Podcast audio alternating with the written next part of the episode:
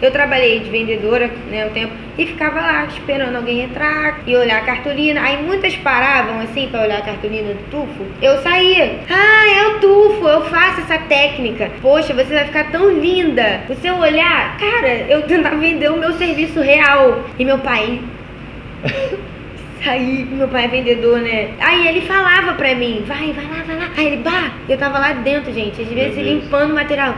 Baba, tem uma pessoa olhando lá sua cartolina, vai lá. Aí o que, que meu pai fez? Me ajudou a fazer um banner. Gente, olha como eu tentava conquistar cliente. Que saco. Hoje eu tenho meus conteúdos, eu amo. Dá até preguiça de falar em banner. Eu tenho já pavor dessas coisas. Então ele fez um banner pra mim. Aí botou uma foto de uns cílios. Aí ficava lá o banner bonita. Aí elas olhavam. Eu, eu ficava lá esperando. Olha. Aí ela, nossa, quanto tá os cílios? Eu, isso e isso. Qual é a técnica? E nem tinha divisão de camada ainda. Então assim, eu ficava na lábia. Vamos fazer. Ah, eu tenho medo. Vamos, vamos lá.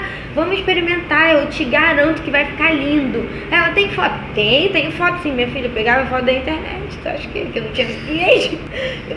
Aqui, ó, vai ficar assim. Ela, hum, vamos fazer ela. Ah, qual é a sua forma de pagamento? Aceito tudo. Dinheiro, cartão então, aí eu, vamos, vamos, vamos lá fazer, linda. É, porque eu tenho uma festa, tava muito querendo experimentar, porque eu não queria comprar. Então, vambora, nem compra cílios postiços. Pai, ó, ela perdeu os cílios postiços pra você. Ele ria. Aí ela ia. E eu fazia os cílios, ela saía de lá amando ela. Nossa, ficou lindo mesmo.